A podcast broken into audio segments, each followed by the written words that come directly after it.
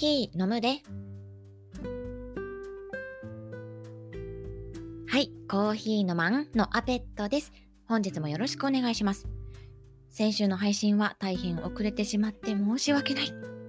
こう社会人3年目にしてね、かなりの仕事の重量がすっごく重くなりまして、4月に入って残業、残業、残業だったので、もういろいろ配信にもね、ミスが多々見受けられてお聞きづらかったら大変申し訳ないんですが、今月中はしばらくはね、水曜日配信ではなく木曜日配信にさせていただこうかなと思っていますので、私の都合で大変申し訳ないんですけど、よろしくお願いします。ね、5月のゴールデンウィークまではね、結構サービス業やってるので、こうちょっと繁忙期でね、いろいろスケジュールが立て込んでるんですけど、ポッドキャストは楽しく続けていこうと思っていますので、皆さんもぼちぼち聞いてもらえたら嬉しいです。ところでなのですが、こう皆さんにアペットの今一番の悩みを聞いてもらおうかなと思ってまして、この前、こう中学からの友人に会いまして、まあ、卒業してからもちょくちょく会ってた子ではあったんですけど、その時に、こう私もまあ最近ちょっとラジオ始めてっていう話をしたんですけど、でその子も、いや実は私昔からすごい占いが好きで、割と本格的に勉強してたんだよっていうカミングアウトを受けまして、中学からの付き合いでもやっぱ知らないことって結構あるんやなと思って。うん。で、本題はここからなんですけど、その子に今転職をちょっと考えてるんだよねって話をこうちらっとしたんですよ。そしたら、その子がこう、誕生日だけでわかる占いがあって、その今年はどういう年になるかみたいなのをこう占えるとのことだったので、やってもらったんですよ。で、なんか数字が1から10まであって、こう何月何日生まれの人は今年はなんか3の、3番の年みたいなのがあって、こう例えば1番だったら、こう何かが始まる年、こう節目の年らしくて、で、その友人はその1の年で今年、で、その子はね、今年専門学校を卒業して、こう晴れて社会人になるので、確かに合ってるわってなって、で、私を占ってくれたんですけど、私は4の年みたいで、もう今年はとにかく耐える年、いろいろ苦労が多い年、みたいなのことを言われてて、確かにそうなんですよね。うん、まあ4月っていろいろね、会社とかでも新体制が始まったりとかする年だと思うんですけど、もう今その荒波にすっごい揉まれてて、うん。でも、次の5の年になったら、こう自然と周りの環境が変わっているっていう結果らしくて、こうもしかしたら転職するんだったら来年の方がいいかもね、みたいなのを、こう言ってくれて、やっぱり1年待った方がいいのかななんてね、ちょっとモヤモヤしてるんですけど、ラジオでトークしながら気分転換をしていこうと思いますので、では本編へどうぞ。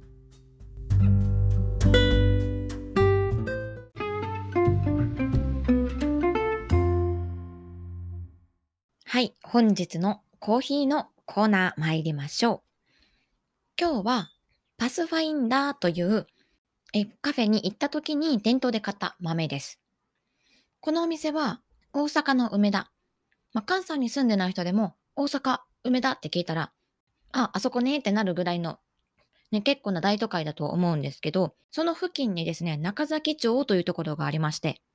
おしゃれなカフェとか、おしゃれな居酒屋とか集まるような穴場があるんですよね。で、そこに、こう、レインボーラテアートが飲めるお店があるらしく、そこに行ってきました。私が頼んだカップには、こう、クジャク型のラテアート多分あれクジャクだと思うんですけど、書かれ書かれていて、なんと、ピンク色に色付けされてたんですよね。特にこう羽の部分の模様がこうピンク色も混じっててこう白一色のラテアートよりもすごい幻想的なラテアートに見えましたね。うん。飲むのがもったいないと思っちゃうくらい。まあ美味しすぎてすぐ飲んじゃったんですけど。で、そんなレインボーラテアートが飲めるパスファインダーというカフェで購入した豆。深入れって書いてるんですけど、豆自体の色が結構浅入りに近い、うん、淡い色をしてたんですよね。ではこれを飲んでいきたいと思います。うん。思ったより酸味系かもしれない。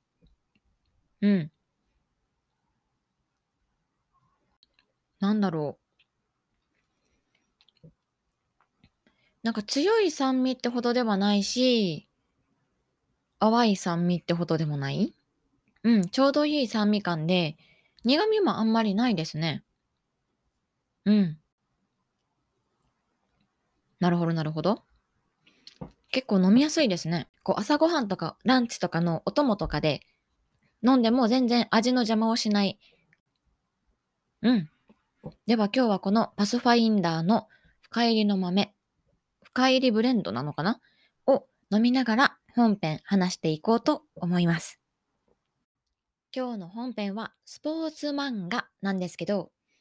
特に私がめっちゃ青春を感じたなぁと思う野球漫画についてお話ししようかなと思います。野球漫画って言ってもいろいろあるとは思いますが、例えば足立みつるさんのシリーズとかね、メジャーとか、まあ、その中でも私の好きな作品を3つ紹介したいと思います。まず1作目は、ダンダイヤのエースです。この作品は、高校球児の青春をリアルに描きつつ、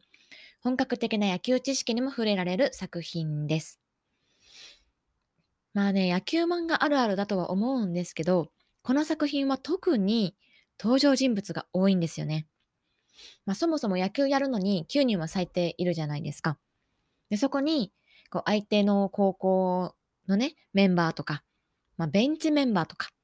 あと監督とかマネージャーとかね、いろんな人を足す足すともうごっつ人出てくるんですよね。うん、だからこの作品を読むと、絶対に自分の推しキャラが一人は見つけられます。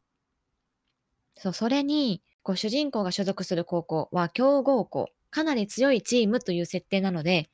こうベンチメンバー含めてね、野球部員が100人近くぐらいいる設定だったんですよね、確か。すっごい多いんですよ。さすがに全員はね、紹介されてはないんですけど、とにかく多い。で、まあ、作品のあらすじはですね、主人公の沢村栄淳くんが、東京の野球名門校、聖堂高校にスカウトされて野球留学をすることになるんですが、なんと彼、野球のルールがいまいち分かってない下手くそだったんですよ。まあ、ただね、彼、彼自身が持つガッツと、まあ、この子ピッチャーを目指してるんですけど、肩や手首がこう異様に柔らかいとかのこうポテンシャルがあって、このチームのエースピッチャーにだんだんと成長していくというストーリーです。まあそこにはね、同世代のライバルとか、この人とバッテリーを組みたいと思わせるくらい野球が上手なね、先輩キャッチャーとか、沢村くん視点で見た、こういった、ね、登場人物たちの立ち位置が、こう彼の心情とか成長点に大きく関わっていく、そんな内容になっています。あと、この作品のね、いいなと思うところが、こう漫画を読んでとわかる、よくわかるんですけど、ストーリーの合間合間にね、野球知識が結構頻繁に入ってくるんですよね。こうそれもね、かなり専門的なワードの解説が多くて、よくこう野球観戦とかのコメンテーターさんが、こう言うような、例えばピッチャーの球種の話、学べるんですよね。うん。私がこの漫画を読む前は野球知識ほぼゼロだったんですけど、ダイヤのエースのおかげで野球経験者のね、父や兄と一緒に野球観戦を楽しめるくらいには知識をつけられましたね。うん、私の野球の教科書ですよ。私のね、兄が、こう、二つ上の兄がいるんですけどね、野球やってて、で一緒にね、ダイヤのエースを見てた時期があったんですけど、こう家の中にある立ち鏡の前で、こう、ダイヤのエースで解説してた、こう、ピッチャーの人が、こう、ボールを持たずに、その投げるフォームだけを練習するシャドーイングっていう、シャドーイングの練習の仕方を説明してるシーンがあって、もうそれを確実に今やってんなって思った時があって、そう、実際の高校球児たちの助けにもなってる漫画なんだなってちょっと実際に感じましたね。うん。あと、学生スポーツにはね、レギュラー争いとか、先輩の卒業とか、あとはなんか夏の甲子園で負けたチームがこうフォーカスされて、こう、監督が選手たちにメッセージとかあるじゃないですか。ああいうシーンがね、すっごいリアルに描かれてて、こう、朝日放送のね、熱湯甲子園を見ている気分になるんですよね。熱湯甲子園っていう番組が、だいたい夏の高校野球とかやってるぐらいの時期にテレビでやってるんですけど、あれの番組も、こう、試合の裏側に、ある、こう、選手たちの裏ストーリー的なものをこうインタビューしたりとかする番組なんですけど、もうとにかく人の涙を煽ってくる内容が多いんですよね。悔し涙を流す子もいれば、うれ嬉し涙を流す子もいるし、もうこの時の一本のホームランはこんな気持ちで打ってたんですみたいなね、インタビューがあったりとか、うん、あとなんか夏の試合が終わって、このチーム最後のミーティングの光景とかね、もうまんまダイヤのエースなんですよ。もう泣く、泣く、泣くって感じ。もうダイヤのエースを読めば、遠い昔に感じた青春時代も思い出すかもしれませんよ。では次の作品は、ダルダン、クロスゲームです。来ました。足立みずる先生の作品です。この作品は純粋で純愛な野球少年のストーリーです。まあ、まず話のあらすじを言う前に、大まかな登場人物と相関図を紹介しておきますね。まず主人公は北村光くん。あ、高校生なんですけどね。で、そのご近所さんに住むのが月島家。で、月島青葉という子が本作のヒロインです。で、この月島家の家族構成が結構大事なので、そこも紹介しておきます。まず娘が4人いまして、長女の茜、次女の若葉。この子が、えっと、こうと同い年という設定です。三女が月島青葉。この子がヒロインですね。四女が月島もみじとなっています。で、こうと次女の若葉が同い年な同い年なのに、この子がなぜヒロインではないのかというと、若葉ちゃんはね、もう亡くなっちゃってるんですよね。小学校5年生の時に川に流されそうになった少年を助けようとして亡くなっちゃうんですよね。うん。で多分、若葉が生きていれば、こうと結ばれるのは絶対に若葉だったんですよ。幼少期からすごく仲が良く、相思相愛に近い関係だったので、でも、まあ、三女の青葉がまあ、ヒロインになっていくわけなんですが、まあ、これもすんなりとはいかないわけなんですよね。そもそも、青葉がね、こうのことめっちゃ嫌いなんですよ。なんでかっていうと、青葉はね、お姉ちゃんの若葉が大好きだったんですけど、こう若葉の気持ちはね、ずっとこうに向いてて、こう何でもかんでも若葉はこう、こうのことを優先しちゃうんですよね。だからずっと大好きなお姉ちゃんの隣を取ってくるやつっていう認識なので、敵対心ってほどではないけど、ずっとマイナスイメージなんですよね。まあ、この相関図を知った上で野球の話が出てくるんですが、こうそこまで詳しく話すと、今回のエピソードの時間がなくなっちゃいますので、ま、野球漫画のね、紹介とは言いながら野球の話をちょっと割愛しますが、足立みずる先生の作品はやっぱり、こう人間関係とその間で起こる人間模様みたいなのが結構面白いなぁと思ってて、もちろんこの作品にも野球少年の青春が全くないわけではないんですけど、こう基本的にはね、こうと青葉が周りの人たちに助けられながらお互いを意識し合って寄り添い合っていく過程を二人の成長とともに見られる作品となっています。ので、最近キュンキュンしてないなぁという方にはおすすめです。では最後の作品。ダン。大きく振りかぶって。です。この作品は、気弱な主人公が個性豊かなメンバーと出会って、だんだんチームのエースに成長するという、ちょっとほんわかでもちょっとシリアスな野球漫画です。あらすじを説明しますと、主人公の三橋くんは、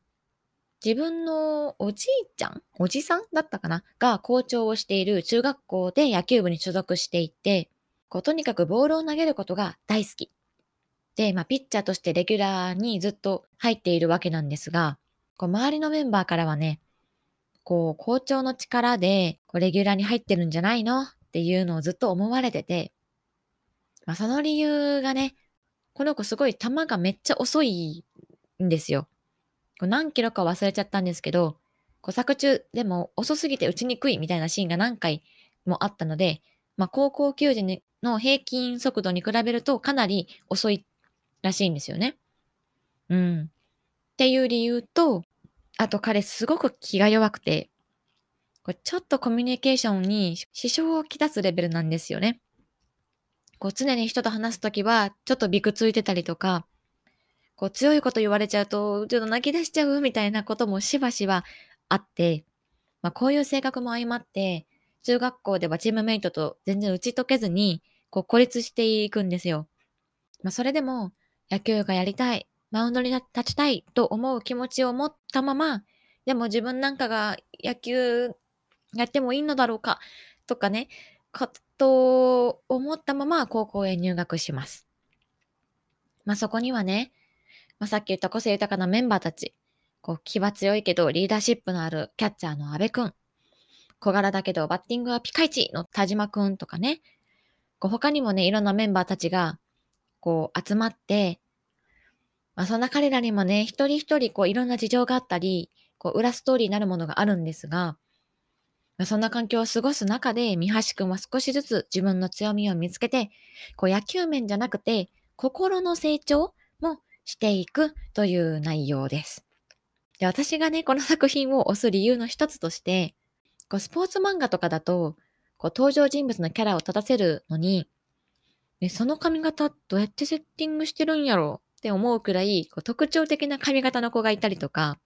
あと現実的にはその特殊能力はなさそう。ちょっと、ちょっと非現実だな、みたいなのを持ってる子がいたりとかあると思うんですけど、大きく振りかぶには、そんなキャラクターが一人もいないんですよね。実際にこんな高校生いるよね。高校生ってこんな会話するよね。とか、なんかそういうのをリアルに描いてて、もう親近感というか、もうちょっとしたノスタルジーさえ感じますね。うん。あともう一つね、推しのポイントがありまして、三橋くんたちのチームには監督とコーチがいるんですが、まあこの二人もね、かなりいい立ち回りをしてるんですよ。まず監督は女性です。さらには野球経験者で、野球の知識や技術をしっかり持ってて、このチームが成長していく上ではもう欠かせない存在なんです。で監督自身もね、こういろんなポジションを経験したりとかしたことがあるみたいで、一人一人の選手にかなり専門的に、こう、練習の指導とかをしてる場面も結構あります。そう監督が女性で描かれるって、まあ、結構珍しいかなと思います。あと、こう彼女の特徴に、握力が半端ないっていうのがあって、こう部員の初顔合わせの歓迎会の時に、丸ごとのオレンジをなんか実家からかなんか知り合いからかいっぱいもらったんだよって言って、こう、両手に一個ずつオレンジを持って、ぐしゃーって手でつぶ、握りつぶして、手絞りオレンジジュースを作るっていうシーンがあって、選手たち顔面蒼白。やっぱり女性の監督ってちょっと舐めてたと思うんですけど、目の前でオレンジ手で握りつぶされたらね、言うこと聞いちゃいますよね。その後も超笑顔で、どうぞって言って、オレンジ絞りオレンジジュース出してるんですよね。すごいいいキャラしてるなと思ったんですけど。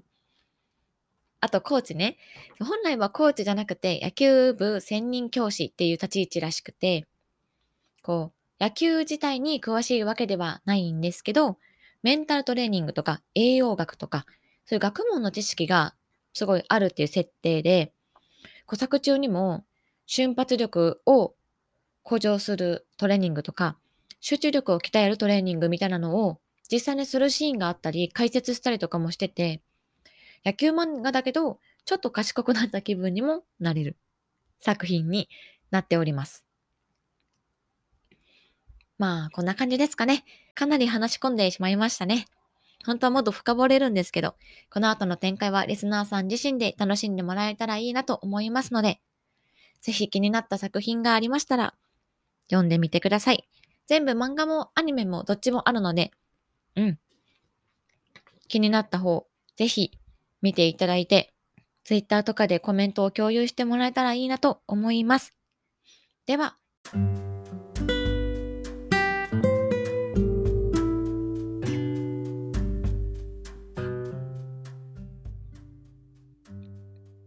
コーヒー飲むで。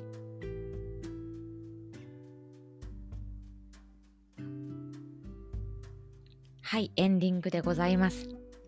どうでしたでしょうか？今日の本編。かなりね、今回はね、長い。もうほんと、いつカミカミになるかもヒヤヒヤでしたね。いやーそう最近ね、ツイッターの更新とかを結構頻繁にやるようにしまして、ちょっと昨日もね、ちょっと配信が遅れるというお詫びで、うちのアイドルのキーちゃんをね、載せさせていただいたんですけど、どうでした？可愛いでしょ？ね、もう顔の赤色と全身の黄色のバランス最高。まず見た目が最高。で、あれね、多分眠たい時のシーンで、こう毛がフォフォフォフォファーって、モコモコになって目が細くて、もう半目。可愛いですよね。どうぞ、うちのキーちゃんも見て癒されてください。で最近ツイッターでもね、こう、いいねとかを押してくださるリスナーさんとかが何人かいらっしゃって、もう本当にありがとうございますですよ。私の本当にもう、都市ロートの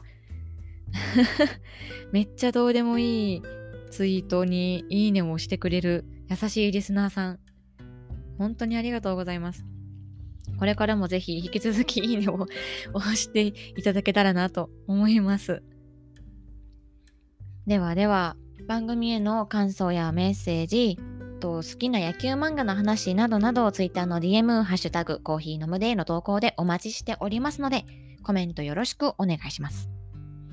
それと、先週告知しました4月26日の10回目の放送に使うお便りを募集しております。詳しい内容は先週の放送もしくは Twitter で募集ツイートを もう一度また流しますので、それを見てもらえば大丈夫です。皆さんのお気に入り、憧れのカフェシーンなんかを写真や文章で送ってください。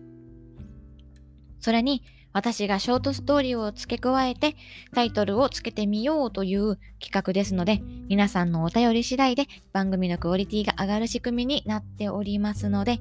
どうぞよろしくお願いします。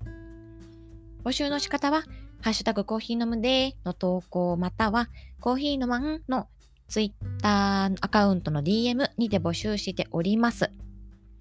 まだね、1件しか来てないんです。助けてください、皆さん。いや、最近あったね、友人たちにも何人かに、こう、ポッドキャスト始めたよって言って、こう、アプリもね、わざわざインストールさせて、ね、聞いてもらってるんですが、知ってるんだぞ。私の友人たちを聞いてるの知ってるんだぞ。11人ぐらいリスナーさんがいるって知ってるんだぞ。よろしくお願いします、皆さん。お待ちしておりますので。では、来週の配信も今回もね、私今月中は仕事の都合上木曜日の18時半からにしたいと思いますので、